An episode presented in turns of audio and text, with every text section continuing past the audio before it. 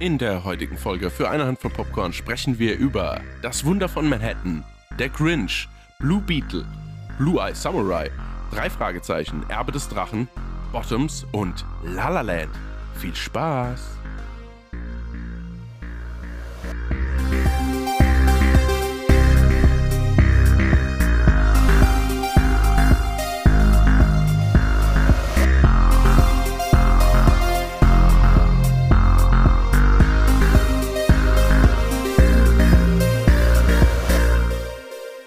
Hendrik. Hallo Mike. Wir sind zurück, Hendrik. Zurück? Ja, stimmt. Ja. Zurückgekämpft in den eigenen Podcast.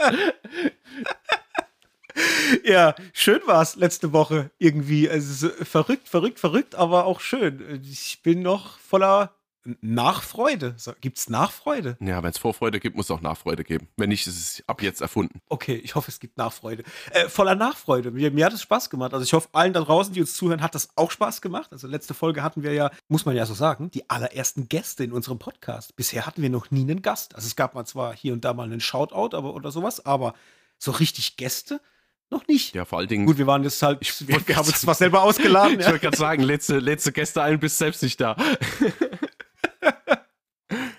Naja, wie auch immer. Neue Woche, neues Podcast-Glück, Hendrik. Mhm. Wie, wie geht's? Was, was hat die letzte Woche gebracht? Ähm, alles gut? Ja, war gut soweit. Ich habe jetzt auch tatsächlich Lust, mal, ja, wie es bescheuert klingt, wie, wieder mal aufzunehmen. Aber nee, aber eine reguläre Folge zu machen. Habe auch relativ viel geschaut, äh, hat sich viel angesammelt. Ähm, ja, muss ich loswerden. Wie war es bei dir? Okay. Ja, ähnlich. Ich habe auch ein paar Schätze äh, am Start für heute. Äh, manche besser, manche geht so, aber prinzipiell nichts dabei, was irgendwie scheiße wäre oder so. Das freut mich immer. Das habe ich ja schon mal gesagt. Ist immer cool, wenn es eine neue Folge gibt und man redet eigentlich nur über Sachen, die irgendwie Spaß gemacht haben. Und wenn dann nicht so ein faules Ei dabei war, von dem her alles okay soweit. Was passiert heute? Wir sprechen heute über einen Pile of Shame-Film. Den hat uns unser Zuhörer Kev geschickt. Und zwar La La Land. Das schon mal vorneweg. Ich bin sehr freudig, was da nachher rauskommen wird, weil ich habe ihn jetzt auch noch mal geguckt. Ich hatte ihn ja schon gesehen. Für Hendrik war es quasi eine Premiere. Ähm, ich sehe Mhm. schon, sein Gesicht ist, es sagt gerade alles aus. Also es kann gut, es kann aber auch nicht gut sein. Ich, ich habe keine Ahnung, was auf mich zukommt oder auf uns und auf euch zukommt. es wird spannend. Und Bottoms haben wir mit dabei, ein neuer Film auf Amazon Prime. Aber darum soll es nachher gehen. Zuerst geht es um zuletzt gegucktes, beziehungsweise zuallererst. Quiztime. Ich habe wieder eine Frage rausgesucht aus unserem tollen äh, Movie-Quiz-Katalog. Und die Frage ist diesmal, ähm, wie heißt denn der Charakter, der von Drew Barrymore in E.T. gespielt wird? Wie hieß ihr Vorname? Oh, das ist spannend. Das ist vor allen Dingen spannend, weil ich keine Ahnung habe. Aber vielleicht fällt es mir ja noch ein. Ja, mal schauen. Alright, Hendrik, dann zurück in die letzte Woche. Es gab wieder einiges. Wer fängt an? Du? Ich? Hm, Ja, ich fange doch gerne mal an. Ich schiebe direkt mal einen Weihnachtsfilm rein, den ich echt lang vor mir hergeschoben habe und jetzt endlich die Möglichkeit gehabt habe, was ist die Möglichkeit, mir die Zeit genommen habe, ihn zu schauen, nämlich Das Wunder von Manhattan. Von 1994 allerdings die Verfilmung mit äh, Mara Wilson, Richard Attenborough, Elizabeth Perkins und Dylan McDermott. Ich hab's ja schon erwartet, aber der hat mir schon sehr, sehr viel Spaß gemacht, weil ich den halt so besonders ach, träumerisch. Ich habe einfach für mich festgestellt, was für mich ein guter Weihnachtsfilm ausmacht und das, dass er einigermaßen in der Realität verankert ist, aber so Fantasieeinschübe hat, die aber jetzt nicht so mit dem Vorschlaghammer kommen. Also es ist nicht so, dass man mit den Augen rollen muss, aber man merkt trotzdem, okay, es ist jetzt so ein bisschen übernatürlich im Sinn von, äh, es gibt einen Weihnachtsmann oder es gibt fliegende Rentiere, die muss es nicht mal geben, aber ich mag das einfach, wenn das so ein bisschen, so ein bisschen Fantasy-Zuckerguss obendrauf ist.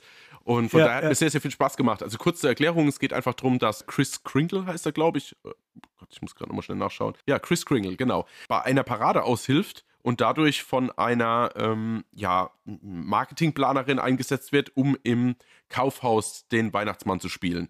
Und äh, er- ja, es ist schon komisch, weil er sämtliche Kinder gefühlt mit Vornamen kennt, weiß, was sie sich wünschen, weiß teilweise, wo sie wohnen. Und dadurch, dass das konkurrierende Mall bzw. konkurrierende Kinderspielladen da auf die Schliche kommt, versuchen sie halt da reinzugrätschen und ihn negativ zu behaften, dass er seinen Job verliert. Das passiert dann auch und daraufhin entsteht ein kleiner, ja, eine Auseinandersetzung vor Gericht, in dem er von einem Anwalt vertreten wird und in der Gerichtsverhandlung geht es dann darum, ob es sich wirklich um den Weihnachtsmann dreht oder handelt oder ob es nur ein Spinner ist. Und ach, das war einfach toll. Ich fand das total schön, weil die Aufnahmen einfach von Manhattan und zur Weihnachtszeit und die Lieder und die riesen Einkaufsläden, wo dann die ganzen Kinder dann stehen und beziehungsweise auf dem Schoß vom Weihnachtsmann sitzen und hat immer diese Frage, ist er jetzt echt, ist er nicht echt?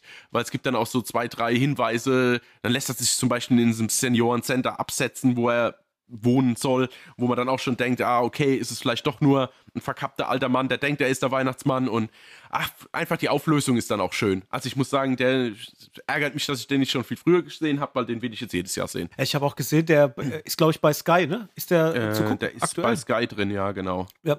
Die haben auch das, äh, den ursprünglichen Film mhm. von 47, genau. äh, ist da auch mit drin. Ist mir letztens beim Durchskippen ähm, unter die Finger gekommen. Ich habe den noch nicht geguckt, aber ich will den auf jeden Fall mal noch sehen, weil das äh, Wunder von Manhattan von 94, den kenne ich, den habe ich auch schon gesehen. Aber den alten nicht. Und ich wusste auch lange Zeit gar nicht, dass es da noch einen Vorgängerfilm gibt. Und da habe ich mal sehr, sehr äh, Bock drauf, mir das alte Ding mal anzugucken, wie der funktioniert. Und ob vor allem ein Film, der so alt ist, aber ja von ich sag mal, der Grundthematik her immer funktioniert ich eigentlich, wenn es um Weihnachten mhm. geht, ob, ne, ob der sich gut weggucken lässt. Ich muss ja auch sagen, äh, bei dem Remake, da ist ja Elizabeth Perkins dabei. Mhm. Auf die habe ich ja sehr lange einen sehr großen Crush gehabt. Also ich muss sagen, so aus der Zeit, wo sie auch bei Big mitspielt, mhm. mit Tom Hanks. Junge, Junge. Ja, verstehe ich total, weil ich hatte sie überhaupt nicht so auf dem Schirm und dachte, ah, das ist doch Elizabeth Perkins. Und da, weil ich sie einfach, ich weiß gar nicht, von was für einem Film, aber aus irgendeinem Film halt auch kannte. Und da dachte ich, oh, ey, in der Zeit, nicht, nicht mhm. schlecht. So, weil die auch immer so irgendwie mit ihren Augen und mit ihrem Mund immer so ein bisschen, ja, das äh, macht sie schon gut. Ja, ich habe auch einen Weihnachtsfilm geguckt und zwar The Grinch mhm. von 2018. Das ist eine Animationsvariante von der bekannten, berühmten Grinch-Geschichte. Ich bin ja großer, großer Fan vom Jim Carrey Grinch, muss ich sagen, auch wenn der über die Jahre ein bisschen abgeflacht ist bei mir. Also ich habe den damals sehr, sehr geliebt und habe den dann beim Rewatchen immer mehr irgendwie, ja, nicht mehr ganz so geil gefunden. Zwar immer noch gut, also ich gucke den auch gern, aber ich würde mir extrem wünschen, dass die mal von dem Grinch, äh, dass sie den mal auf 4K machen und dass die vor allem das Bild besser machen. Also ich äh, finde, dass der ist so dunkel von, von der äh, Gestaltung her. Also du denkst die ganze Zeit, du musst den TV irgendwie heller machen, aber der Film ist einfach verdammt dunkel abgefilmt. Finde ich mega stressig. Egal, soll ja nicht jetzt um den alten Grinch gehen, es geht um den neuen von 2018. Wie gesagt, als Animationsfilm gedacht für die Kids da draußen. Oh, der war echt süß, muss ich sagen. Der hat richtig Spaß gemacht. Also es ist wirklich, wie auch bei der Vorlage, äh, die man so kennt, äh, es sind die Gags relativ ähnlich. Es ist alles ein bisschen kindgerechter gemacht. Wir haben weniger Gesellschaftskritik oder Konsumkritik drin. Es geht mehr so um das Herzliche.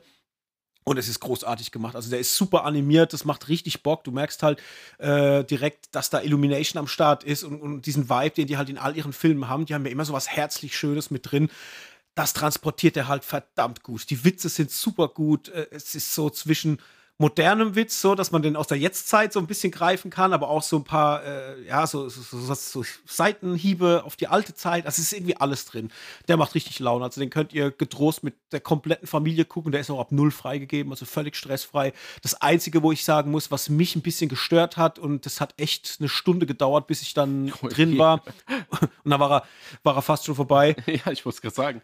Er wird halt im Deutschen gesprochen von Otto Walkes. Oh. Und das ist halt mega scheiße, ja, weil ganz ehrlich, Otto Walkes ist halt Sid aus Ice Age für immer, weil der ist so mit diesem mit diesem Faultier verbunden und mit seiner Stimme.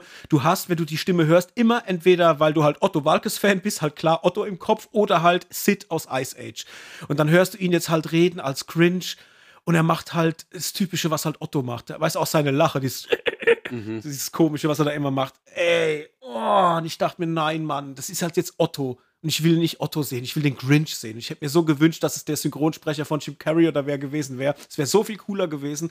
Aber, wie gesagt, es hat eine ganze lange Weile gebraucht, dann war ich irgendwann drin und ich denke, man kann auch früher wahrscheinlich da schon abschalten und das ist ein kleiner Wermutstropfen, das macht den Film jetzt nicht schlecht. Insgesamt funktioniert er sehr gut, auch mit den ganzen Sidekicks, er hat mit seinem kleinen Hund, äh, den er als Sidekick hat. Es ist alles cool. Also der macht richtig Spaß, der macht richtig Laune und ist wunderbar herzlich. Also den unbedingt mal gucken, wenn man ihn noch nicht gesehen hat. Ich weiß gar nicht, wie ich ihn bewertet habe. Drei, dreieinhalb oder irgend sowas. Ähm, der war auf jeden Fall cool. Also da auf jeden Fall eine Empfehlung für den Grinch von 2018. Ich weiß gerade gar nicht, wo ich ihn geguckt habe. Könnte bei Sky gewesen sein, aber ich denke, der ist auch überall sonst irgendwie zu gucken, wenn man äh, bei den VODs mal durchguckt, auf jeden Fall. Na, schieße ich mal direkt hinterher. Im wahrsten Sinne des Wortes. Ich habe mir Blue Beetle reingezogen. den gibt es jetzt endlich zu. Ach, was ist endlich zu leihen? Du hast so lange darauf gewartet. Nicht, nicht, ganz, nicht ganz gut formuliert, genau, richtig. Ähm, genau, es gibt jetzt die Möglichkeit, Blue Beetle zu leihen. Und ich hatte tatsächlich am Wochenende kurz die Muße und dachte, oh, so ein belangloser Superfilm, äh, Superfilm, genau, Superheldenfilm. Ähm, so, so super war er gar nicht. Hat's ge das, Ge das, Gehirn hat mal kurz ausgesetzt, na, ich guck Blue Beetle. ja, ja, genau. Nee, aber äh, liegt da tatsächlich daran, dass ich äh, ein paar Reviews gelesen habe, die ihn jetzt auch erst geschaut haben und dann mehr in die Richtung ging, so, ah, schade, dass ich den nicht im Kino gesehen habe weil man halt so mhm. viel ausgeklammert hat, wie jetzt zum Beispiel Black Adam oder jetzt auch The Marvels, was ja völlig untergegangen ist, oder The Flash, der ja auch echt abgestraft wird an, am Box Office. Und, und bei allen anderen hört man jetzt im Review auch, ah ja, okay, verstehe ich, Gott sei Dank habe ich ihn nicht im Kino gesehen. Und da ist es so, so, naja, ich habe das Gefühl, da schwingt so ein bisschen Positivität mit in Richtung, äh, Schade, dass ich den nicht auf der Leinwand gesehen habe, weil er klingt, also er ist doch nicht so generisch, wie er klingt. Und das muss ich mhm. tatsächlich auch recht geben. Ob mir das jetzt gefallen hat, bin ich mir jetzt noch nicht so richtig sicher. Aber er ist nicht wie er auf dem Blatt Papier klingt er langweiliger, äh, contentmäßiger, ähm, standardisierter, als er tatsächlich wirklich ist. Mm, ich muss sagen, ich mochte total, dass er sich also fast zu 80 Prozent auf die Charaktere äh, versteift. Also es ist nicht der Fall, dass man dauernd irgendwelche Superhelden-Action hat. Ich glaube, das dauert 35 oder 40 Minuten bis er sich das erste Mal überhaupt verwandelt. Dann ist die Verwandlung ziemlich krass gemacht, muss ich sagen. Da war ich erstmal geschockt, dass man sowas überhaupt auf die Art und Weise irgendwie darstellt. Also, dass man okay. auf die Idee kommt, das so darzustellen, das war cool. Aber es klang halt so, als würde sich ein Mensch verwandeln und das wird aber extrem weh machen. Also, das war echt krass. Das ist jetzt nicht so, jetzt bin ich hier Blue Beetle, sondern ähm, genau, das war schon eine harte Verwandlung, sagen wir es mal so. Äh, vielleicht kurz zur Story. Es geht um Jaime, der von der Gotham University zurückkommt, seinen Bachelor in äh, als quasi äh, Jura-Bachelor gemacht hat und kommt zurück nach. Wie, wie, wie heißt der? Heime? Heime, ja. Also das wird geschrieben wie Jamie, aber da das ah. quasi ähm, quasi so lateinamerikanische Familie ist, heißt es halt Heime. Ich habe mir ja, das extra okay, gemerkt so, und habe mir extra zwei, ja. drei Whisky reingezogen, dass ich das Chaime aussprechen kann. Okay. Ähm, Gut, also Chaime ist heimgekehrt. Oder? Ja, ist heimgekehrt. Ja, genau. okay. ja, ja, lustig, ja. Und äh, genau, nach Palmera, das ist quasi wie so ein, ja, keine Ahnung, wie so Miami, also wir sind ja im DC-Universe, von daher gibt es ja keine richtigen Städte. Deswegen kommt er jetzt von Gotham City halt mehr so wieder zurück nach Miami. Dort ist aber Court Industries, hat sich da niedergelassen, äh, angeführt von Susan Sarandon und die haben sich quasi mehr oder weniger komplett Palmera geschnappt, haben da riesen Wolkenkratzer hingesetzt. Es gibt nur noch so ein kleines Eck, wo quasi die eigentlich ursprünglichen Einwohner noch wohnen und selbst da geht es jetzt meistens also in die Richtung, dass die Häuser wegverkauft werden und ähm, halt nur noch irgendwie Leute mit viel, viel Geld dort wohnen. Und das ist eigentlich auch so das Hauptthema vom Film. Also es geht darum, wie die Familie eigentlich finanziell überleben soll. Also du hast das Problem, die müssen ihr Haus verkaufen, weil die Werkstatt zumachen musste, weil der Vater einen Herzinfarkt hatte. So, und das ist das Szenario, mhm. auf das stößt du einmal als Reime, weil er das auch am Anfang erst mitgeteilt bekommt, aber halt auch als Zuschauer. Und dann steht tatsächlich die Familie fast im Fokus. Also, wie schaffen sie es, wie kommen sie über Runden? Er mit seinem Bachelor will dann halt einsteigen, will halt schauen, dass er einen einigermaßen Job kriegt, natürlich auch bei Court Industries, um die Familie irgendwie finanziell durchzubringen. Und stößt dann auf diesen blauen Skarabäus, der ihn dann schlussendlich zum Blue Beetle macht. Und ich mochte den Film. Also der hat komplette Grinch-Momente und da meine ich jetzt nicht den Weihnachtsfilm, über den du gerade gesprochen hast, sondern richtig unangenehme Momente, wo du denkst, oh, es ist jetzt nicht lustig, die Szene ist viel zu lang, ähm, so Geschichten. Aber im Grunde hat der Film echt Herz und das zieht er halt komplett mit. Und was ich halt total cool finde, ist, dass du hast zwar zum Schluss schon so ein bisschen Spektakel-Action, aber irgendwie sind die Kämpfe so ein bisschen down to earth. Ja, auch wenn der sich natürlich mhm. aus seinem Anzug sämtliche Waffen, die er sich vorstellt, bauen kann und direkt einsetzen kann. Aber der Gegner auch von ihm, ohne dass ich jetzt zu viel verraten will, ist halt auch menschlicher Natur und dadurch ist es so ein bisschen nicht ganz so abgefahren. Also auch okay. wenn er sehr viel Sci-Fi-Elemente hat und natürlich auch wirklich so wieder so ein Spektakelende, was aus meiner Sicht hätte wieder nicht sein müssen, ist es eher ein ruhiger Film, der vielleicht drei Actionsequenzen hat in zwei Stunden sieben. Und wenn die, okay. wenn die kommen, dann haben die auch einmal Wumms, weil äh, irgendwie dieses äh, Team von, oh Gott, jetzt müsste ich aber lügen, müsste ich schon mal rausfinden, aber von irgendeinem Stuntman-Bekannten, also sei es jetzt David Leach oder also irgendjemand, der John Wick Erfahrung, also diese Produktionsvorhabe, wie heißen denn die? 87? 8711, glaube ich. Ah, okay. genau, die stecken da hinten dran, hinter der Action und hinter den Stunts auch. Das ist eigentlich ganz cool, weil du merkst halt, dass es gleich viel mehr Wucht hat. Du, du merkst, dass die Kamera drauf hält, du hast kein Schnittgewitter. Also es ist echt so minimal besser, wie es wahrscheinlich viele, viele andere Superheldenfilme machen. Also kurz zum Fazit, es ist kein großer Reißer, aber viel, viel besser, als es jetzt Black Adam war, The Flash war oder irgendwas. Also der ist echt, der hat halt Herz und das macht ihn, glaube ich, das setzt ihn über die anderen Filme. Also würdest du sagen, äh, Empfehlung? Ja, ich habe gekämpft zwischen zweieinhalb und drei Sterne, haben schlussendlich jetzt drei Sterne gegeben, weil halt Black Adam auch zweieinhalb Sterne bekommen hat und die mag ich beide nicht vergleichen. Ich würde ihn tatsächlich empfehlen, aber mit Vorsicht, weil es gibt tatsächlich irgendwie schon dämliche Momente. Also es gibt eine Oma mit einer Minigun zum Schluss und so. Das muss man halt wollen, ja. Also, okay. das muss man halt wollen. ich kann es nur wiederholen. ja, komm, sag's nochmal. Ja, das muss man halt wollen. Genau. Alright, ja, dann schaue ich mal, ob ich das irgendwann will. Ich warte da, bis er irgendwann mal for free irgendwo verfügbar ist. ja, würde ich auch jedem empfehlen. Also, das muss man sich tatsächlich nicht leihen. Ich habe auch noch was geguckt und zwar auf Netflix ist eine Animationsserie an den Start gegangen namens Blue Eye Samurai. Und die ja, erfährt ja momentan ein relativ großes äh, Feedback überall, wie man so hört und liest und, und whatever. Und ich dachte mir, als ich das erste Mal gehört habe von der Serie, oh nee, wenn die jeder so abfeiert, dann gucke ich das jetzt aber nicht, weil ich hasse es. Wenn alle was feiern, dann bin ich immer erstmal so, nein, mag ich nicht.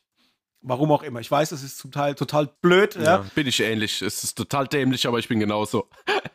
ja, gut, dann dachte ich mir, komm, jetzt guck dir halt mal die erste Folge an, damit ich zumindest ein bisschen mitreden kann. Ja, und was war? Ich habe die erste Folge geguckt und habe in einem Ruck einfach alle Folgen, die hinterher geguckt.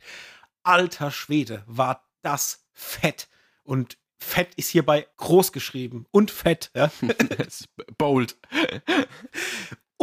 Unglaublich, wie gut diese Serie ist. Ich bin von allen Socken. Richtig, richtig gut.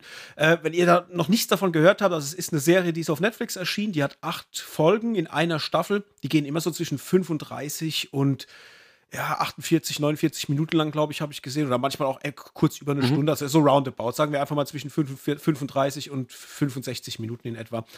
Und erzählt uns die Story von einer jungen Samurai-Kriegerin, wir lernen diese Kriegerin kennen und erfahren dann, dass sie im, im Japan, in dem sie lebt, das ist Japan zur Edo-Zeit. Edo ist, glaube ich, das alte Wort für Tokio äh, damals gewesen.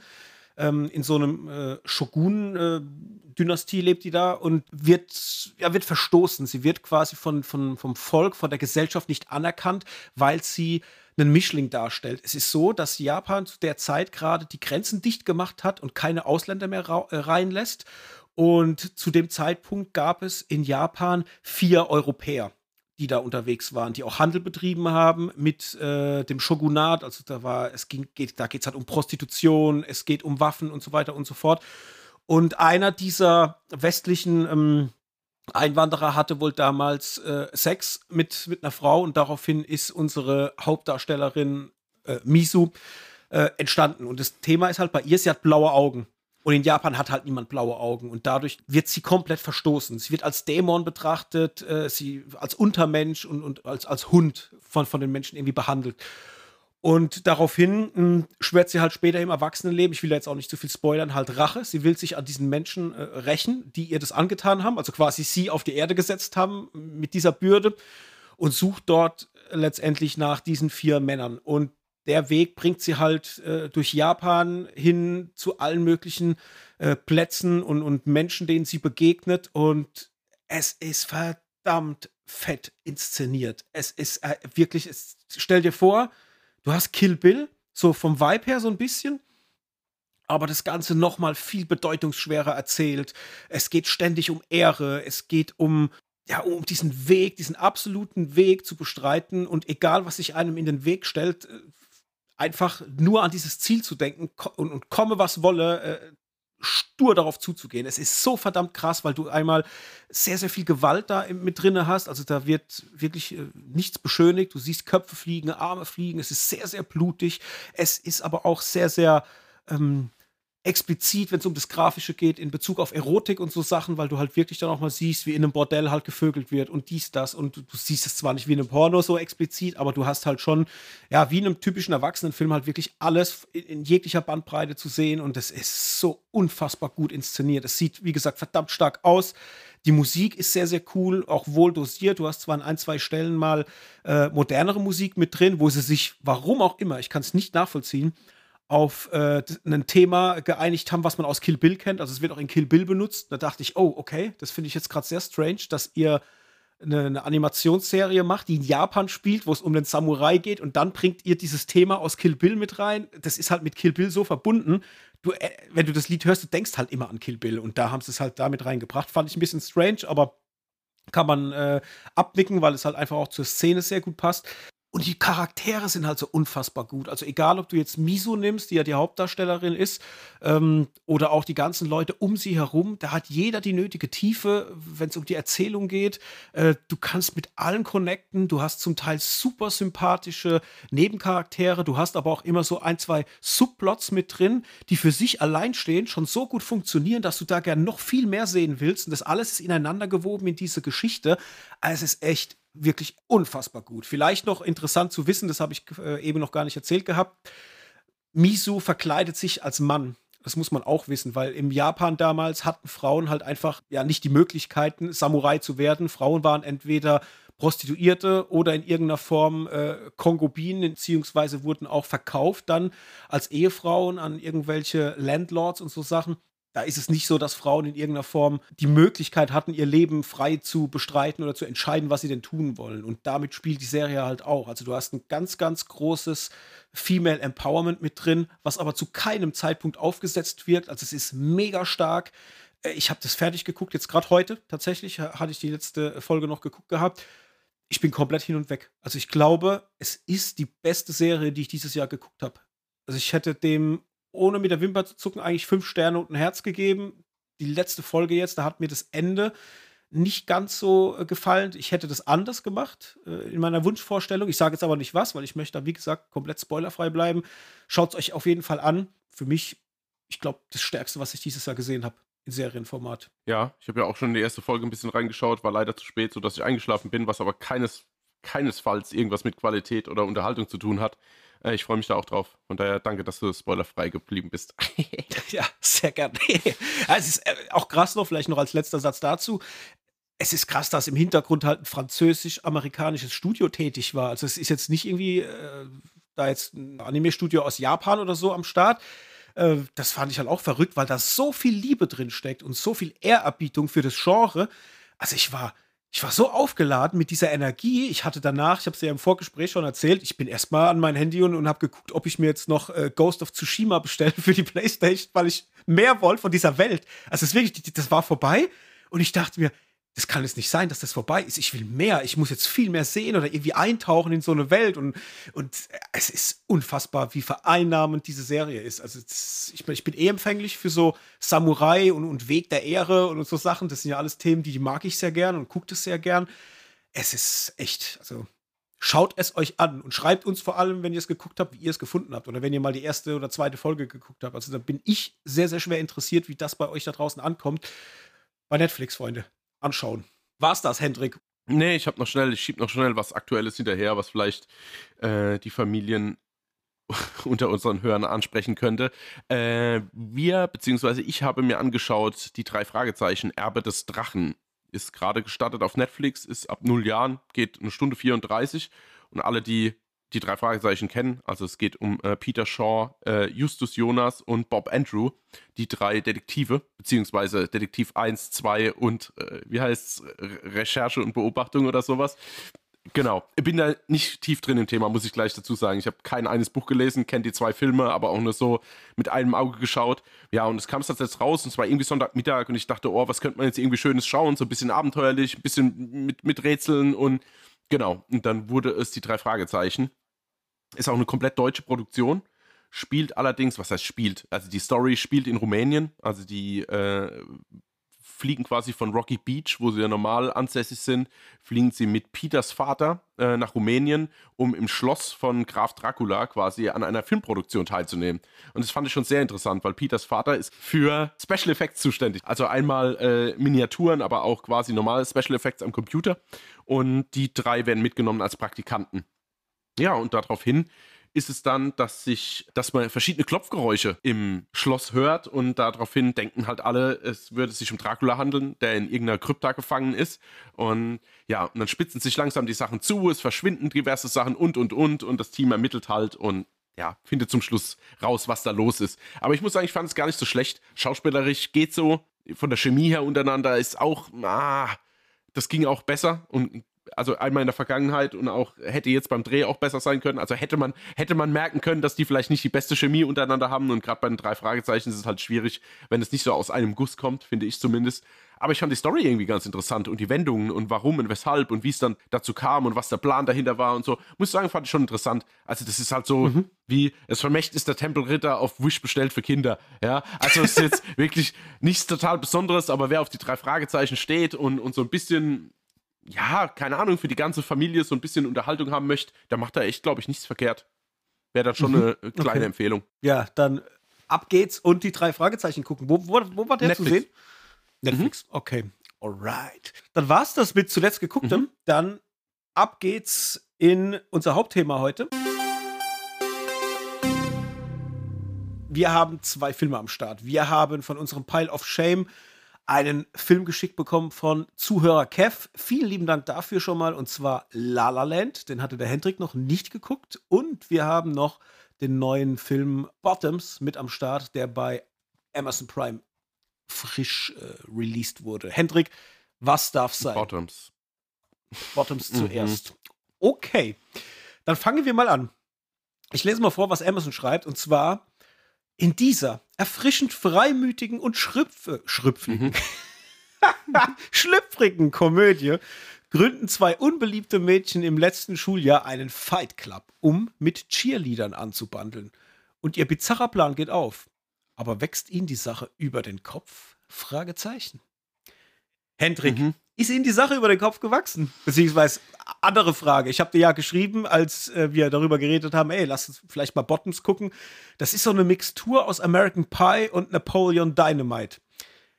War es so? Oder wie hast du das empfunden? Oh, ich ah, habe das so empfunden, dass es kein Film ist für mich. ich aber trotzdem als Film irgendwie akzeptieren kann. Also ich verstehe, wenn man so, also wenn man da drüber, also ich habe ja schon gelacht, ja, und ich fand den Film auch mhm. echt okay.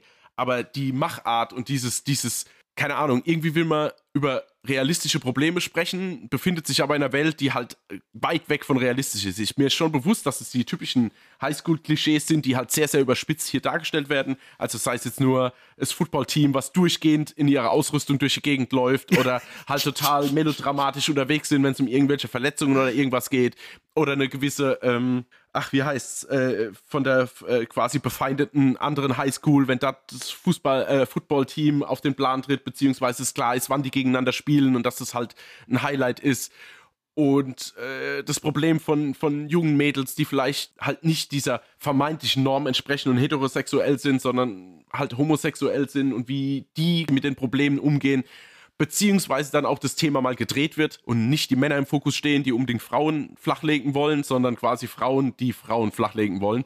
Und ich verstehe das alles, aber ich muss sagen, es hat mich jetzt nicht so abgeholt. Vielleicht, äh, ja, ich ich fand es halt sehr überspitzt und sehr laut und sehr schnell und ich meine, ich weiß, das ist auch gewollt und ich habe mich da auch ein bisschen eingelesen, dass der das Erstlingswerk von, von der Regisseurin bzw. der Hauptdarstellerin auch in eine ähnliche Kerbe schlägt. Das sind einfach wie so Maschinengewehr-Dialoge, äh, die mal cool sind und mal funktionieren, aus meiner Sicht manchmal aber auch nicht funktionieren. Mm. Ja, ich war einfach irgendwie komplett nicht involviert im Film. Also ich habe mir das angeschaut, ich habe das quasi für das auch wahrgenommen, für was es ist und glaube ich, habe auch in allen Bereichen verstanden, was er von mir will. Mhm. Aber dann war auch der Film rum und tatsächlich war dann so einfach, ja, guten Haken dran, den hast du jetzt gesehen. Also das ist jetzt überhaupt nicht, dass ich jetzt sage, oh, die, die, die und die Szene fand ich besonders lustig. Mir war das vielleicht alles so ein bisschen zu abgefahren. Ich weiß nicht, ob mein Kopf sich da nicht drauf einstellen konnte. Ich will jetzt aber nicht nochmal ja. schauen, um zu wissen, ob wie es beim zweiten Mal ist. So. Also es ist ein ganz, ganz schmaler Grad. Erzähl du doch mal was, wie, wie hast du das so aufgenommen? Äh, relativ ähnlich. Also ich muss sagen, ich fand ihn keineswegs ununterhaltsam. Also der hat mich unterhalten, ja. das auf jeden Fall, weil ich auf diesen schrägen Humor stehe. Also ich mag das sehr gern.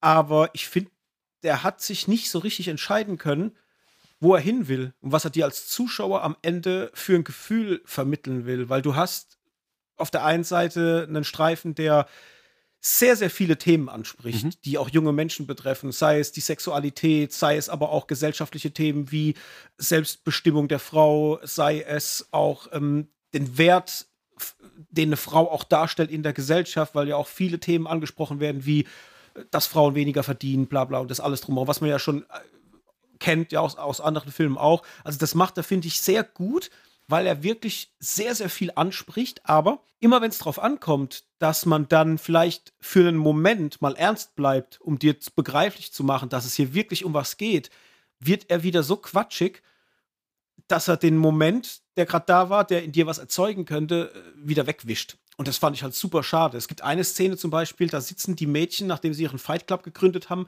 in der Turnhalle, wo die sich halt immer treffen, um sich zu verprügeln. Und dann sagt, äh, ich weiß gar nicht mehr, wer es war, ob das jetzt PJ oder Josie war. Ich glaube, Josie war es. Äh, sie sagt, sie würde es cool finden. Oder oh, nee, nee, Quatsch, es war nicht Josie, es war. Hazel bestimmt. Die, die die Bomben baut. Hazel, Hazel ja, genau. ja. Hazel war es, ja. Äh, Hazel sagt, sie würde es auch mal cool finden, wenn man sich halt nicht nur auf die Fresse klopft, sondern vielleicht auch mal miteinander redet und sich besser kennenlernt und vielleicht auch so in die Gefühlswelt der einzelnen äh, Mädchen eintauchen kann. Und dann beginnen die ja alle so zu sprechen, was sie so beschäftigt. Und dann sagt doch, glaube ich, PJ, wurde denn schon mal jemand von euch vergewaltigt? Also so völlig, sie sagt es so lapidar, weißt du? Und, und das fand ich schon mal krass, aber äh, darum geht es gar nicht, sondern es geht darum, niemand hält natürlich die Hand hoch, aber die nächste Frage ist, okay, niemand wurde vergewaltigt, wurde schon mal jemand von euch fast vergewaltigt? Und dann ja, heben, oder Grauzonen, irgendwas, sagt sie doch. Ja, ja. Mhm. Und dann heben alle die Hand. Und in dem Moment hatte ich so einen Kloß im Hals, weil das so ein Moment im Film war, wo ich mich so einfühlen konnte in, in, in diese Situation und wie widerwärtig einfach dieser Fakt ist, dass jedem sowas schon mal widerfahren ist, das fand ich dann, es ging mir durch Mark und Bein. Aber im direkt nächsten Moment haben sie dann wieder das Ganze aufgelöst mit totalem Quatsch. So, statt, stattdessen man hingeht und lässt die mal wirklich reden über ein Gefühl, dass du als Zuschauer dann auch eine, äh, eine Empfindung bekommst für das, was in ihnen vorgeht, wird es dann halt aufgelöst mit so einem blöden Gag, wo dann äh, das eine Mädchen dann sagt, ja, ich würde gern meinen Vater irgendwie äh, ja, ja, irgendwie äh, töten. Ja, ja sie will genau, ihn töten. Ja, weil sie ja, ja, sagt irgendwie, ah, wir, wir gucken immer freitags, ist immer Filmabend. Ich habe das jetzt so verstanden, wie freitags ist Filmabend und dann vergeht er sich an ihr oder er macht sie zumindest in irgendeiner Form. Mhm. Äh, geht er sie körperlich an. So habe ich das jetzt raus äh, vernommen. Man kriegt es sich 100% erklärt. Es ist, das überlässt er dann deiner Vorstellungskraft, aber ich habe das jetzt mal einfach so verordnet in meinem Kopf. Und damit, das wird halt gleich wieder auf die Schippe genommen. Und da hätte ich mir gewünscht, so Momente für einen Moment länger stehen lassen und für ernst auch stehen lassen und nicht wieder quatschig werden der Film hätte so viel stärker dadurch sein können, war er aber nicht, weil halt dann halt ständig wieder irgendein Quatsch passiert und der Quatsch, der passiert, ist genau das, was du auch gesagt hast. Es ist halt völlig fern von der realen Welt, also es ist super überzeichnet, es ist total quatschig, was Spaß machen kann, weil es erinnert mich oder hat mich in seinen besten Momenten dann auch an Napoleon Dynamite erinnert, der ja auch wunderbar überzeichnet ist, aber halt um einiges klüger. Mhm. Ähm, da hat er mich schon sehr stark daran erinnert und ich habe das gemocht, weil dann gerade auch jetzt unsere Hauptdarstellerin, also PJ, gespielt von Rachel Sennott, die kennt man aus The Idol zum Beispiel, da war sie die Assistentin von der Hauptdarstellerin. Oder ähm, Josie, gespielt von Ayo Edebiri, äh, die kennt man wiederum aus The Bear. Sie ist die Köchin, die zusammen mit Carmi äh, das Restaurant neu eröffnet. Ähm, die machen das schon sehr, sehr gut. Also vor allem auch Josie. Also sie ist halt schauspielerisch so krass, die hat so viel Bandbreite, was sie abliefern kann, gerade weil ich sie noch aus The Bear halt auch kenne. Und auch da äh, in einem ganz anderen Setting ist sie ja da unterwegs. Und du siehst halt einfach, dass die unfassbar viel Möglichkeiten hat in ihrem Spiel. Es hat mich dann eher interessiert, mal da ein Auge drauf zu haben, was von ihr noch kommt. Ich weiß, da wird jetzt irgendwann demnächst auf, glaube ich, auf Disney Plus noch ein Film kommen, wo sie mitspielt. Ähm, ich bin da mal gespannt, was mit ihr noch geht, weil ihr traue ich verdammt viel zu, äh, rein schauspielerisch. Und bei Rachel Sennett, äh, die PJ gespielt hat, ist es ähnlich. Ich habe das gemocht, was ich gesehen habe. Ich war mir nur nicht sicher, ja, ob ich die Art der Inszenierung so gemocht habe. Das war halt wirklich so ein, ein Auf und Ab der Gefühle. Der Film war dann zu Ende. Er hat es bei mir nichts hinterlassen, wo ich sage, ich möchte ihn jetzt gleich wiedersehen wollen. Aber wenn, wenn ich jetzt jemanden kenne und weiß, der hat zum Beispiel Napoleon Dynamite gemocht und vielleicht auch so ein bisschen dieses Setting dieser American Pie-Filme, dann glaube ich schon, dass ich sagen würde, guckt euch den mal an. Weil der ist schon verrückt der erzählt eine Geschichte, wie ich sie so noch nie gesehen habe, also aus dieser Perspektive dieser Mädchen. Was aber auch witzig ist, wenn man drüber nachdenkt, weil letztendlich sind es jetzt halt junge Mädchen, die irgendwie auch andere Mädchen aufreißen wollen, aber werden halt einfach dann assi Kerle, wenn man so will. Sie, sie verhalten sich ja, wie sich eigentlich auch Kerle verhalten. Ja, würden, ja, ne? genau. Das ist ja auch Sinn der, Sinn der Sache ähm, quasi des Films, ja. Und da habe ich auch überlegt, ah, okay, ich verstehe die Kritik und verstehe auch so die ganzen kleinen Hints, die drin versteckt sind, aber fand ich das wirklich so, dass es mich durchdrungen hat von der Story her. Ah, ich weiß nicht. Schön fand ich vielleicht noch diese Anspielung an Fight Club und äh, David Fincher. Ähm, auch mit diesem David Fincher Filmclub, wenn sie später sich so ein bisschen zerstritten haben und dann liegen die zu Hause auf der Couch und dann hängt da dieses kleine handgemalte mhm. Poster mit diesem David Fincher Club oder ja. so. Das fand ich, da muss ich sagen, da habe ich Spaß mit gehabt. Das habe ich gemocht, weil ich mir dachte, ja, es ist cool. Da hat dann die äh, Regisseurin, ähm, also Emma äh, Seligmann, die hat da schon noch ein bisschen was mit reingebracht, wo man merkt, ja, okay, da hat sie jetzt nochmal ihrer, ihrer Liebe wahrscheinlich für David Fincher nochmal so ein bisschen, äh, hat sie unterstrichen. Das war dann schon cool. Ja, was bleibt zu sagen? Ähm, das war okay, aber auch nicht mehr als das. Ich habe dem jetzt, wenn wir mal zur Bewertung kommen, ich habe dem jetzt drei Sterne gegeben. Das waren aber auch drei Sterne mit einem zugedrückten Auge. Er war er bei mir bei zweieinhalb. Ich habe ihn dann aber wirklich gewertschätzt für, ja, für einfach das, was er erzählen will und für die Geschichte, die er erzählen will und für diesen ganzen, äh, Informationsgehalt, beziehungsweise was, was heißt Information, sagen wir eher für die Kritik, die, in, die zwischen den Zeilen versteckt ist, weil da ist verdammt viel drin. Sie ist halt nur nicht ganz so klug erzählt, meiner Meinung nach. Mhm. Ja, das trifft es ganz gut. Von daher bin ich auch bei zweieinhalb Sterne gelandet, weil ich hätte gern irgendwie mehr gegeben für das, was er ist oder für das, was er sein will, aber ich fand es dann einfach auch. Hm, mir war es zu unausgegoren, aber das ist ja mein typisches Problem. Da mhm. kann ich jetzt wieder Suicide Squad aufzählen oder, oder, oder. Ich kann das nicht, wenn du mit ernsten Themen umgehst, dann ist total wieder ins Lächerliche gezogen. Also das, was Marvel quasi durchgehend vorgehalten wird seit Phase 4, keine Ahnung, dass quasi sämtliche emotionalen Momente durch einen Witz aufgebrochen werden oder davor so quatschig sind, dass aus meiner Sicht halt die, die, die, ja, die, Spannung oder das Drama bei mir halt nicht mehr aufkommt, weil ich halt im Kopf mhm. her, sorry, da war kurz was Quatschiges, da habt ihr ein Auto in die Luft gejagt oder da habt ihr jemand mit einem Schwert durchstochen und jetzt soll ich aber wieder mit euch irgendwie in der normalen Highschool sein und, und mir über alle Weltsprobleme Gedanken machen und das ist irgendwie, mhm. oh, das funktioniert bei mir nicht, aber ich kann mir vorstellen, dass es generell schon funktionieren kann. Von daher ist es ja eh meine persönliche Meinung, aber ich bin da bei zweieinhalb Sternen und ich würde auch nicht so weit gehen und sagen, ich würde, also mir wird jetzt kein Mensch einfallen, dem ich jetzt sagen würde, ey, schau dir den mal an. Also jetzt einfach mhm. von meinem bekannten Freundeskreis, wo ich jetzt sage, ey, das ist jetzt irgendein Tipp. Okay. Dann geht's weiter Richtung Pile of Shame Film. Mhm. Wir haben La La Land geschickt bekommen von unserem Pile of Shame und der Hendrik wird jetzt mal die Inhaltsangabe vorlesen. Genau.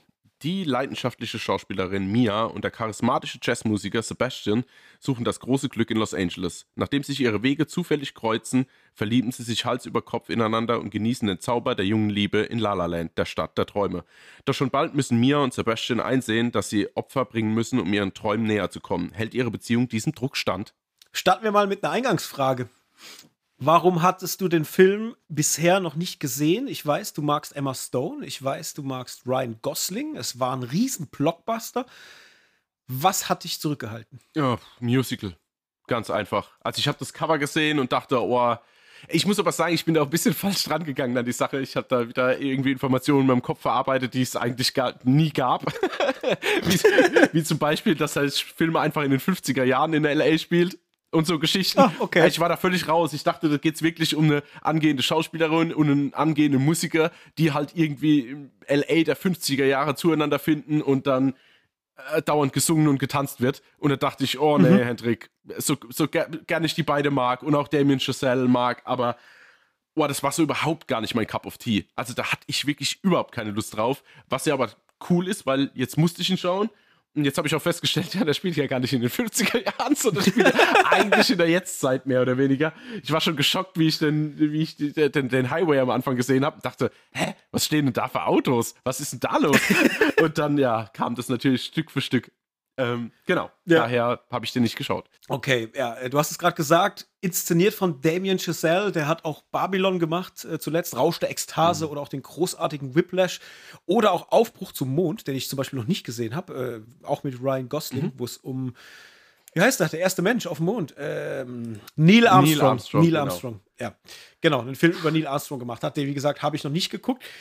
Den Rest kenne ich. Ich selber bin Fan von Damon Chazelle. Ich finde, der hat eine ganz, ganz tolle Art, wie er inszeniert. Und ja, jetzt lass uns mal drüber sprechen, wie denn der Film so funktioniert hat. Ich würde dich gerne mal anfangen lassen, weil ich, ich, kleiner Spoiler vorneweg, ich liebe den Film sehr. Ich hatte ihn ja schon gesehen und könnte jetzt in eine, eine Lobeshymne mich verlieren, die dann den Rest vom Podcast läuft. Aber äh, ja, das wollt ihr natürlich nicht. Ihr wollt auch die Meinung vom Hendrik und deswegen wie war's denn? Also ich bin so on fire jetzt, weil es mich interessiert, was der einfach mit dir gemacht hat. Ja, wollte mir schon Spaß draus machen und wollte quasi alles, was ich positiv finde, einfach ins Negative umkehren und mal richtig loshaten. Habe ich mir jetzt aber gespart. Ich muss kurz dazu, äh, ganz kurze Sekunde noch ausholen dazu. Ich bin wirklich unter den schlechtmöglichsten Bedingungen in diesen Film gestartet. Ja, also das möchte ich dazu sagen. Meine Laune war im Keller. Ich habe mit Kopfhörern gesch geschaut, die quasi on-ear sind, dadurch meine Brille an den Kopf gedrückt haben und dadurch Kopfweh bekommen habe. Also es war wirklich der absolute Super-GAU, um diesen Film zu starten. Und ich weiß noch, du hattest zu mir, wie, wie waren deine Worte? Bitte geh mit einem offenen Herzen an diesen Film. Oder so irgendwas ja. in der Art. Und ich dachte schon, ich habe schon sofort an dich denken müssen. Dachte, oh nee, ey, jetzt kann ich mit den, also wirklich mit dem beschissensten Vorzeichen gehe ich jetzt in diesen Film rein. Und ah, es hat, glaube ich, keine zwei Sekunden gedauert und ich war voll drin. Also ich hatte zwei Stunden ich muss schon schauen, zwei Stunden acht, ein breites Grinsen auf den, äh, im Gesicht. Ähm, mein Herz hat geglüht.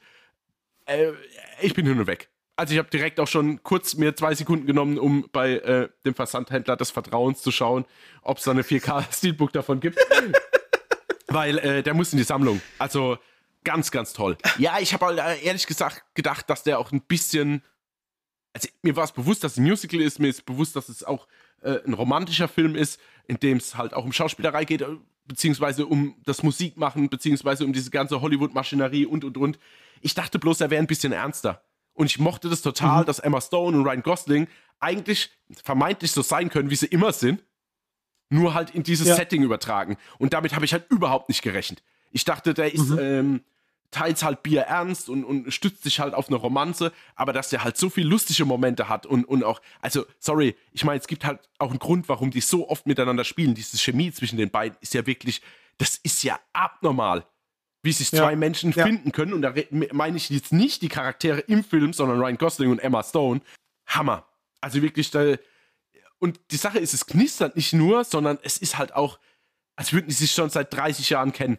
Also es ist wirklich mhm. ganz, ganz verrückt und es überträgt sich so auf den Zuschauer. Und ich saß die ganze Zeit nur da mit meinen Kopfhörern auf und, und habe gedacht, boah Gott, flasht mich dieser Film gerade weg. Also einmal inszenatorisch, allein schon dieses, diesen, sagen wir mal, dieser Flashmob auf, der, auf dem Freeway am Anfang. Dann aber auch äh, mit diesem kleinen Hubkonzert, wenn er da vorbeifährt am Anfang, da, ich, da war ich schon komplett involviert. Ey, ich war schon sofort einfach der Blick von ihm und die Reaktion von ja. ihr und der wusste, ey, ich so wusste gut. genau, ey, es wird so gut. Und ich meine, die ganze Zeit war einfach nur die Hoffnung, ich musste ja, kurzer Spoiler-Alarm, dass das ja jetzt nicht unbedingt in allen Belangen der positivste Film ist, sagen wir es mal so. Ohne jetzt groß zu spoilern. Muss aber dazu sagen, dass ich echt froh war, wie sie mit der Situation umgehen. Und du halt trotzdem zum Schluss halt wirklich als Feel-Good-Film aus dem rausgehst oder in den Abspann äh, verabschiedet wirst. Und also ganz, ganz toll. Auch die Musik, die, die Gesangseinlagen, die Tanzeinlagen, die Entwicklung der Story, das Zueinanderfinden, dieses zufällig übereinander stolpern andauernd. Ähm, und allein, wenn sie auf dieser Party ist und er bei dieser ganz furchtbaren Band am Keyboard steht, mit dieser Kita um und diesem normalen ja. und er immer so die Faust bald dabei und sie sich halt auch noch dieses Lied wünscht, dieses Ren. Und sie aber dann auch ihre, ihre, ihre Gesichts- Mimik, die hat ja auch einfach so ein Gefühl von Grimassen ziehen, Emma Stone. und wie sie sich das einfach wünscht und sie sieht, wie es ihn quasi so trifft, dass sie sich so ein Scheißlied jetzt gewünscht hat.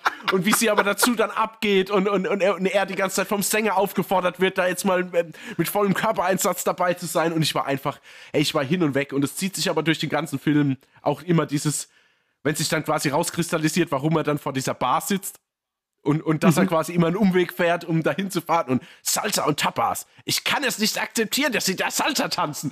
Und so, also es war einfach, ey, Hammer. Und ich weiß gar nicht, wo ich anfangen soll, wo ich aufhören soll. Ich glaube, der einzige Mini-Kritikpunkt, den ich habe, der ging mir einen Zacken zu lang. Also so, mhm. gerade wenn diese Thematik kommt, dass der Alltag sie ein bisschen einholt und man merkt, dass Ryan Gosling eigentlich seine Träume vernachlässigt, aber trotzdem versucht zu jedem Moment irgendwie für sie da zu sein. Ähm, ja muss sagen, das war dann so ein Stück, wo ich dann dachte, ja, okay, wir haben es jetzt verstanden. Wenn ich mir gewünscht hätte, wären es nur positive Seiten gewesen. Klar, gibt es jetzt halt auch die negative Seite. Ähm, es war eigentlich nicht zu lang, aber es hat dann vielleicht irgendwie den Film so ein bisschen zu. Aber Gott, das ist Meckern auf super hohem Niveau, keine Ahnung. Und vor allen Dingen fand ich dieses, diese Abschluss-Traumsequenz, ich nenne sie jetzt aber einfach Traumsequenz, ey, das fasst das halt alles nochmal komplett gut zusammen und einfach diesen Blick, den sich dann beide zuwerfen und beide wissen, ohne dass sie was sagen müssen, was quasi zwischen ihnen Sache ist. Ich krieg's es, kann es jetzt fast besser nicht irgendwie ausformulieren, aber es ist einfach so eine nonverbale Kommunikation, die mich einfach fast zu Tränen gerührt hat. Sagen wir es mal so. Boah, das geht jetzt runter wie Öl. Ich bin gerade sehr, sehr, sehr, sehr, sehr, sehr, sehr glücklich, dass der Film so bei dir funktioniert hat, weil ich habe, es hätte alles sein können. Es hätte sein können, ja, es hätte aber auch sein können, nein, weil es, es ist ja immer offen, ja. ja. Deswegen, oh, super schön, ja, das freut mich mega, weil ich habe ihn jetzt auch einige Jahre nicht mehr geguckt gehabt und ähm, er hat mich jetzt auch beim Rewatch wieder komplett von den Socken gehauen und nochmal mehr als damals, als ich ihn das erste Mal geguckt habe. Also es sind viele Themen natürlich, die du jetzt auch schon genannt hast. Es ist zum einen natürlich Damien Chazelle, der hier inszenatorisch halt einfach für mich ein Meisterwerk geschaffen hat. Du merkst zu jedem Moment diese Liebe für Hollywood und für das Filmemachen, aber auch für das alte Hollywood, also für diesen, für dieses alte, äh, für diese Fusion aus Musical, aus Tanzeinlagen, aus Film, einfach wie es in der guten alten Zeit und in der guten alten Zeit des Entertainens war. Du hast äh, Darsteller gehabt damals, die haben gesungen, getanzt, die haben geschauspielert, die haben alles gemacht und genau so fühlt sich dieser Film an. Also es ist zum einen schon mal unfassbar, was Emma Stone und Ryan Gosling abliefern äh, an, an schauspielerischer Leistung, weil es ist ja nicht nur, dass sie acten, sie singen selbst, sie tanzen selbst, einen Ryan Gosling, und das ist unfassbar, mhm. spielt auch das Klavier selbst in dem Film. Also der hat letztendlich für den Film Klavierspielen gelernt. Und das Verrückte ist nicht nach Noten, weil er kann keine Noten lesen. Er hatte äh, Klavierunterricht und hat bei einer Lehrerin einfach diese Songs gelernt und hat sich bei ihr die Finger abgeguckt, wie sie spielt. Also er hat nicht nach Noten gespielt, sondern einfach geguckt, was macht sie für Bewegungen mit den Händen und hat das auf die Schnelle gelernt, um jeden verdammten Song in diesem Film zu spielen. Mhm. Plus, dass man ja noch mal ergänzend dazu sagen muss, dass es ja super viel One-Shots auch sind zwischendrin. Also das heißt, die mhm. müssen einmal Schauspielern tanzen, singen und müssen immer noch am richtigen Ort stehen, weil super viel Plansequenzen drin sind. Also gerade dieses, ja. dieses Jazzkonzert mit ihm, wo, wo sich die Kamera um ihn rumdreht und quasi Emma Stone unten dann tanzt und ey, das ist inszenatorisch so ein Wahnsinn und so viel Druck und das muss man erstmal abdecken als Schauspieler das liegt, also du siehst es allein schon, wenn der Film losgeht, diese Brückensequenz, mhm. was ja auch eine Plansequenz ist. Allein, dass die diese Brücke sperren ja. mussten. Äh, auf dem Freeway, weißt du, geh mal nach LA und sperr den Freeway. Das ist verrückt und das haben die irgendwie mittags bei, bei 40 Grad haben die das gedreht. Die, die Leute sind schier ausgerastet, weil es so heiß war. Und äh, dann hast du diese Sequenz und, und die, vor allem die Kameraarbeit ist so verdammt gut, weil sie ja nicht nur von oben oder von der Seite irgendwo filmt. Es geht ja mit den Leuten, durch die Leute und fährt die ganze Zeit hin und her, als wäre es eine Drohne. Mhm. Und das ist einfach unfassbar toll gemacht. Und das hast du ja ständig im ganzen Film, auch nachher in der Pool, wenn die Poolparty ist, wo mhm. dieser eine Tänzer dann oben vom Dach springt und so. Ja. Das sind einfach so verdammt viele großartige Szenen drin. Dann aber auch so wirklich träumerische Sachen, wie wenn sie. Ähm, da abends äh, oben an, zu diesem, was ist das, Sanatorium oder, oder was das da ist? Äh, diese, diese so, Kuppel, doch, ja, wo sie ja, da, Sanatorium, ja. ja äh, wenn sie da dann laufen, sich unterhalten und dann sich sprichwörtlich verlieben und dieses Gefühl des Verliebens dir äh, metaphorischer geht's ja nicht, wenn sie anfangen zu schweben. Ja, aber auch und wie dynamisch. Also wie er sie quasi hochlässt und dann hinterher springt. Also ja, ja. weißt du, ich sitze dann auf meiner Couch und könnte weinen mhm. vor Glück. Ja weil ich es absolut fühle, was da gerade passiert. Mhm. Die, die verlieben sich und die Luftig und Leichtigkeit des Verliebtseins kriegst du noch so wunderbar untermalt durch dieses Schweben ja. im Raum. Äh, das ist einfach, also es, es, es gibt für mich fast nichts Schöneres, wie man sowas inszenieren könnte. Also es ist so unfassbar toll. Und ähm, ja, was bleibt zu sagen? Wir haben natürlich klar mit, mit Gosling und, und Stone, äh, ich glaube, der dritte Film war es, der die gemacht haben. Die haben, wir haben letzte Woche oder in der letzten Folge, ähm, nee, in der vorletzten Folge, hatten wir es noch über Gangster Squad, da hatten die miteinander gespielt und bei Crazy Stupid Love, genau. das war jetzt die, die dritte Zusammenarbeit. Und du merkst einfach, dass die, die könnten Seelenverwandte mhm. sein es ist unfassbar, was da auf, auf dem Bildschirm passiert, wenn die beiden sich in die Augen gucken. Und es ist auch ständig so, dass ich als Zuschauer mich fühle, als wäre ich mittendrin. Mhm. Also ich spüre diese Liebe einfach und, und als wäre ich einfach, als wäre ich der Dritte, mhm. der nebendran sitzt. Ja, genau. und, und das kriegt halt dieser Film so unfassbar schön transportiert. Ja, das mit den One-Shots hast du ja schon gesagt. Äh, fantastisch. Äh, da gibt es nicht viel mehr zu sagen. Für mich ist das wirklich ein, ein, ein Meisterwerk an Film, ich könnte mir den immer wieder angucken, habe jetzt wie gesagt beim Rewatch dann auch gemerkt, dass der nochmal bei mir viel, viel mehr gewachsen ist. Und halt vor allem auch wegen diesem Drama, was halt da immer unterschwellig sich aufbaut und es sich dann irgendwann auf, dich als Zuschauer natürlich auch entlädt. Du hast diese zwei Menschen, beide verfolgen einen Traum. Sie sind einfach zu einem Zeitpunkt in ihrem Leben aneinander geraten, wo sie sich extrem gut tun, wo sie sich auch aufbauen und sich noch so den, den letzten Arschtritt verpassen, damit sie ihren Traum auch wirklich in, in, in die Tat umsetzen wollen. Und dann aber halt merken, ja, aber um meinen Traum umzusetzen, ist vielleicht jetzt die Beziehung eher äh, ja, ein Anker, mhm. der mich nach unten zieht. Und das ist vielleicht gerade nicht das, was ich gerade gebrauchen kann.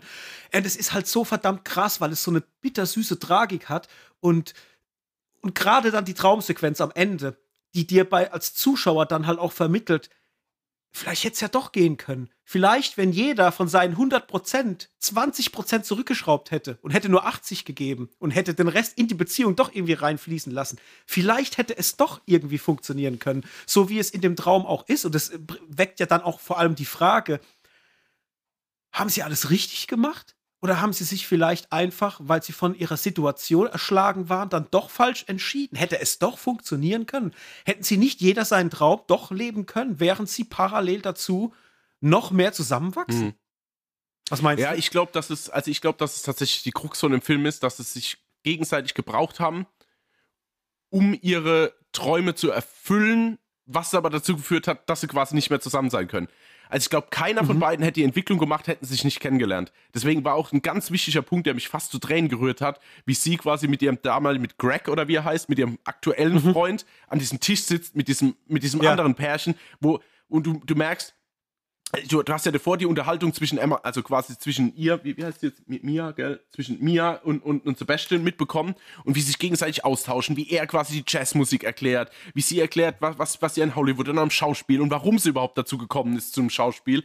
Und du merkst einfach, die tauschen sich aus, beide wissen vielleicht über das andere nicht richtig Bescheid, bekommen das aber, ja, weiß nicht, bekommen das richtig gut hin, dass, äh, dass da halt einfach ein interessanter Gesprächsfluss entsteht und beide sich quasi weiterentwickeln. Das merkst du mhm. zu dem Zeitpunkt schon. Und dann wirst du quasi in diese Situation zurückgeworfen, wenn, wenn Emma Stone mit ihrem aktuellen Freund bei diesem Dinner ist. Und du, du merkst richtig, wie sie abschaltet, weil es nur Themen sind, die sie überhaupt nicht interessieren, überhaupt nicht ihre Art auch als, als Mensch äh, irgendwie zeigen. Ja. Und wie sie sich da losreißt und läuft dann weg. Es war so eine Befreiung für sie und auch irgendwie für mich, weil ich dachte, ja. Weil man steht so oft im, im Leben vor Momenten, wo du denkst, boah, ist es das jetzt, also ist es das jetzt wert, egal in was für einer Richtung. Und, und man, man, man checkt aber alle Eventualitäten ab. Macht es jetzt Sinn, diese Änderung herbeizuführen? Muss man jetzt einfach irgendwo in irgendeinem Bereich, sei es jetzt beruflich oder wie auch immer, einen Schlussstrich ziehen?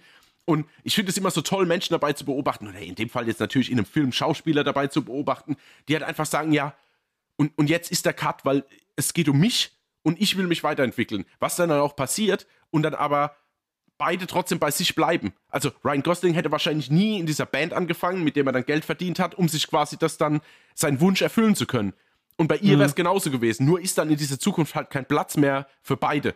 Beide haben sich in einem kurzen ja. Moment gebraucht, um sich zu pushen, um zu ihren Zielen zu kommen, aber mit dem Ergebnis, dass sie dadurch quasi keine Zeit mehr für sich haben. Oder nicht mehr ja. miteinander funktionieren. Und das ist auf der einen Seite natürlich tragisch, aber auf der anderen Seite unterstreicht es halt auch dieses, was Ryan Gosling halt auch immer sagt und was ja Emma Stone dann irgendwann übernimmt. Hauptsache quasi, es gefällt dir. Mach dir keine Gedanken darüber. Bleib, steh zu dir, steh zu dem, was du willst. Und, und, und mach aber keine Kompromisse. Und das machen halt beide. Mhm. Und von daher ist es für mich die perfekte Konklusion aus dem, was es ist. Also sie hätten, ja, ja also wahrscheinlich hätte es bestimmt irgendwo in der schönen romantischen Welt doch mit beiden funktioniert, aber ich finde es schön, wie es der Film erzählt und dass es halt in dem Fall nicht funktioniert. Ja, und vor allem ist ja dann diese Endsequenz, also nicht die Traumsequenz, sondern wenn sie sich in der realen Welt da in diesem ja. Club begegnen, es ist so unfassbar herzzerreißend, ja. wenn sie ihm diesen letzten Blick zuwirft und du spürst, dass immer noch die Liebe mhm. da ist. Also du merkst einfach, die könnten jetzt in ein Auto steigen und irgendwo in den Horizont fahren und die würden wieder genau da ansetzen, wo sie damals aufgehört haben. Ich glaube, fünf Jahre lagen dazwischen. Ähm, du spürst die Liebe und für mich aber einer der stärksten Momente, der mich wirklich emotional, der hat alles bei mir abgerufen, was geht, wenn Sebastian sie anschaut und ihr einfach zustimmend zunickt. Mhm. So auf die Art, es ist okay. Ja, aber oder, oder es ist auch vielleicht auch richtig, wie wir uns entschieden haben. Weißt ja, du, wie ich meine? Also, ja, genau ja, den Blick habe ich ja genau. gemeint vorhin. Genau, der ging mir auch boah, durch Mark und es, Bein. Das sagt dir einfach alles. Das, weißt du, der, der, der Blick sagt irgendwie alles. Er sagt, es ist okay, wir haben alles richtig gemacht, ich liebe dich noch, äh, ich wünsche dir ein schönes mhm. Leben. Alles, was, was ja, man genau. sich so denken kann, sagt dieser eine Blick aus. Oh Gott.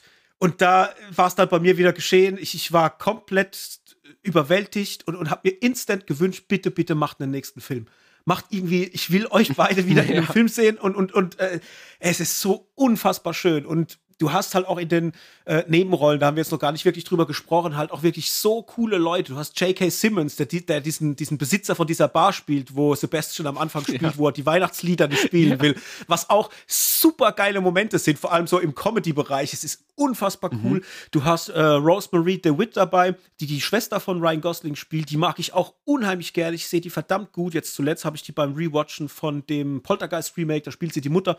Ähm, super gemocht. Ich, ich sehe die auch verdammt gern. Äh, du hast äh, Jessica Roth mit dabei als eine der Freundinnen von Emma Stone, wenn sie im Zimmer mhm, tanzen. Ja. Das ist hier aus äh, Happy Death Day, ne? Ja, genau. glaube ich. Äh, ja. ja. Ey, einfach, du siehst viele bekannte Gesichter, äh, die man alle irgendwie kennt und ah, es ist einfach, es ist herrlich. Genau. Und wenn ich mir überlege, dass der Film sechs Jahre Entwicklungszeit hatte, die haben sechs Jahre an diesem Film gearbeitet. Niemand wollte ihn ähm, finanzieren. Es war wirklich so, die sind rum, haben versucht, das Drehbuch zu verkaufen. Damien Chazelle hat ja auch das Drehbuch geschrieben. Die haben versucht, den Film zu verkaufen. Niemand wollte ihn. Sein bester Freund hat den Soundtrack geschrieben, also auch die Songs, die performt mhm. werden von Ryan Gosling und Emma Stone. Und keine Sau wollte diesen Film machen. Die sind überall gescheitert, bis dann eine Person das ganze Ding finanziert hat. Und jetzt kommt's, festhalten. Der Film hat gekostet, Achtung, 30 Millionen Dollar. Jetzt gucken wir uns diesen Film mal an. Der ist in allen Belangen. Optik, Kamera, Ausstattung, Schauspieler, what, nimm, nimm jedes Detail raus. Er ist in jeden Belangen unfassbar gut mhm. gemacht und hat eingespielt, Achtung, 472 Millionen.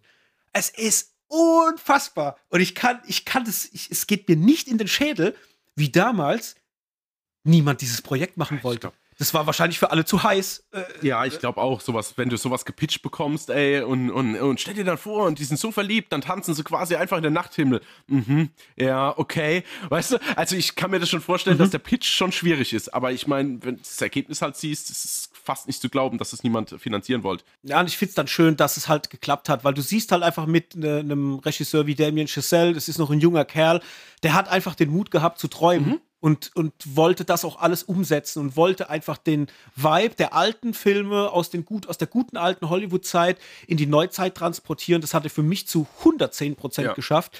Und äh, das funktioniert, ja, es funktioniert einfach in allen Belangen. Und das Geile ist vor allem, du guckst den Film und du denkst die ganze Zeit, du bist in der Zeit irgendwie viel weiter zurück. Mhm. Du denkst, du guckst gerade einen 40er, 50er Jahre Film, weil der ganz oft vom Vibe her so rüberkommt, als wäre er aus der alten Zeit, aber dann siehst du, wie mal wieder jemand am Smartphone ist und so weiter. Ja, du denkst oder dir, Toyota Prius fährt. ja, genau. Du denkst dann, what the fuck? Mhm. Wie gut er es hinkriegt, einfach diese Fusion zu schaffen aus einer Optik, wo du dich fühlst und, und aus einer, dass du irgendwie früher in der Zeit wärst und trotzdem aber immer wieder total in der aktuellen Zeit äh, dich wiederfindest. Und ja, großartig. Also ich brauche es auch nicht viel länger machen, sonst wiederhole ich mich. Für mich ein großartiger Film. Ich liebe den sehr, bin sehr, sehr glücklich jetzt, dass ich den gerewatcht habe und bin aber auch sehr, sehr glücklich, dass du den jetzt gucken konntest. Und die große Frage, Bewertung, Hendrik. Oh, ist super schwer. Du weißt, es tut mir, tut mir total schwer mit fünf Sternen vergeben. Von daher bleibe ich bei viereinhalb Sternen und ein Herz. Ja, bei mir sind es fünf Sterne und ein Herz. Warum? Ich habe den, glaube ich, beim ersten Mal gucken auch mit vier Sternen bewertet. Mhm. Nur. Oder viereinhalb, irgendwas so in die Richtung. Aber jetzt beim Rewatch hatte ich dann wieder gemerkt, der erzeugt was in mir. Und zwar, dass ich wieder an den, an den gleichen Stellen weinen wollte, vielleicht auch musste. Mhm. Lassen wir mal in Klammer.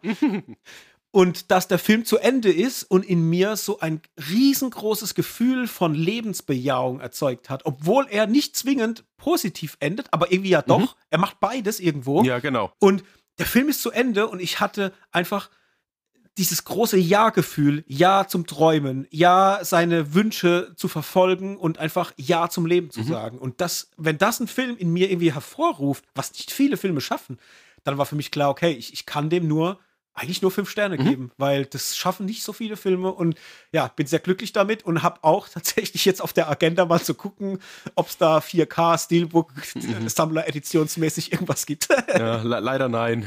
60 Euro plus. Ah. Da habe ich mich, ja, ah, genau. Okay. Schade. Mhm. Alright, Hendrik, dann hast du noch irgendwas dazu äh, zu erwähnen? Irgendwas, was dir noch auf der Seele brennt oder sind wir fertig? Ähm, nee, aber vielleicht sollte man noch mal kurz John Legend erwähnen, der seine erste Rolle gespielt hat und das auch relativ gut ja. gemacht hat, muss man sagen. Der quasi den, ja. Äh, was weiß ich, den, den, den Haupt, ja, Haupttyp von der neuen Band spielt und ah, das war ganz sympathisch, vor allen Dingen der Hass zwischen beiden und wie sich das dann so, ach, was ist Hass, aber dieses du merkst, dass es halt ein unangenehme, unausgesprochene Dinge gibt zwischen beiden oder wie sich beide mhm. selbst sehen oder den gegenüber einschätzen. Fand ich auch noch sehr interessanter Punkt im Film. Das wollte ich gerade noch anschieben. Aber sonst würde ich mich jetzt auch wiederholen. Alles, was du gesagt hast, alles, was ich gesagt habe. Dann wird es jetzt Zeit für die Auflösung des Quiz. Genau. Die Frage war, wie der Charakter heißt, der von Drew Barrymore in E.T. gespielt wird. Und ich kann dir gleich sagen, ich weiß es nicht, weil ich bin kein großer E.T.-Fan, ehrlich gesagt. Ich weiß es ehrlich gesagt auch nicht, weil, Achtung, ich darf äh, nicht so laut sagen, ich hasse E.T. Ja, ich mag ihn auch nicht. Oh, ich kann damit gar nichts anfangen, wirklich. Ich habe den als Kind geguckt und fand ihn grauenhaft. Dann habe ich nochmal später als Erwachsener geguckt und fand ihn grauenhaft und habe entschieden, ich will das nicht mehr mhm. sehen. Und deswegen ist E.T äh, finde ich furchtbar. Und ich habe, oh Gott, wenn ich jetzt raten müsste, dann irgend so ein Kindername, der in die 80er mhm. passt. Judy oder äh, Trudy oder. Ah, gar nicht so schlecht. Gar nicht so schlecht. So, ich habe schon so, nachgeschaut, äh, weil ich weiß es ja nicht. Ah. Aber okay, und? Bist, bist, bist gut dran. Gertie. Ach, Gertie. das ist aber süß. Ja. Götti ist mhm. süß, okay. Ja gut, dann äh, hoffe ich, ihr habt da draußen richtig geraten. Ansonsten wisst ihr Bescheid jetzt. Gertie, Drew Barrymore, die entzückende, damals äh, in blutjungen Jahren. Ich weiß gar nicht, wie alt die war. Sechs Jahre, sieben Jahre vielleicht? Keine ne? Ahnung, ja, maximal, ja. Ja, krass. Okay, dann war's das für heute. Nächste Woche gibt's, wenn wir richtig liegen, äh, einen neuen Film mit Julia Roberts und Ethan Hawke, äh, der auf Netflix startet. Leave the World Behind. Mhm. Kann man das schon sagen? Ja, ja, wir, oder? Mal, ja. hin. Äh, bin ich mal sehr gespannt. Vor allem noch äh, Mahershala Ali und Kevin Bacon mit am Start. ja, vor allen Dingen ist es in dem Trailer fand ich es auch so lustig, weil das siehst du echt. Ich habe am Anfang, okay, das ist Ethan Hawke. Oh nee, ist es doch Kevin Bacon. Ach nee, es sind beide. also das war echt sehr verwirrend. Bin, bin gespannt, was da auf uns zukommt. Ja, äh, vor allem äh, auch krass. Executive Producer Barack Obama und Michelle Obama. Oh nee, das klingt aber schon wieder nach politischer äh, ich Meta. keine Ahnung. Scheiß. Ja. Oh no. Ja, ich weiß nicht, was es wird. Aber gut, da werden wir drüber reden und natürlich noch über vieles andere mehr. Von dem her guckt gerne mal rein und dann könnt ihr euch nächste Woche anhören, was wir davon halten. Das war's, glaube ich. Mhm. Was ist? Was ist? Haben wir noch was Wichtiges? Nee. No. Nee, nee, noch nicht. Sind noch ein paar Folgen bis Weihnachten. Von dem her macht's gut. Viel Spaß beim Film und Serien gucken. Vergesst natürlich nicht, uns zu folgen, da wo ihr könnt. Gerne bei Instagram, gerne bei Twitter gerne bei Blue Sky und natürlich auch unseren äh, Podcast abonnieren, wenn ihr das noch nicht gemacht habt. Auch das freut uns und vor allem, wenn ihr ihn bewertet. Also macht's gut, bis nächste Woche und ciao. Ciao.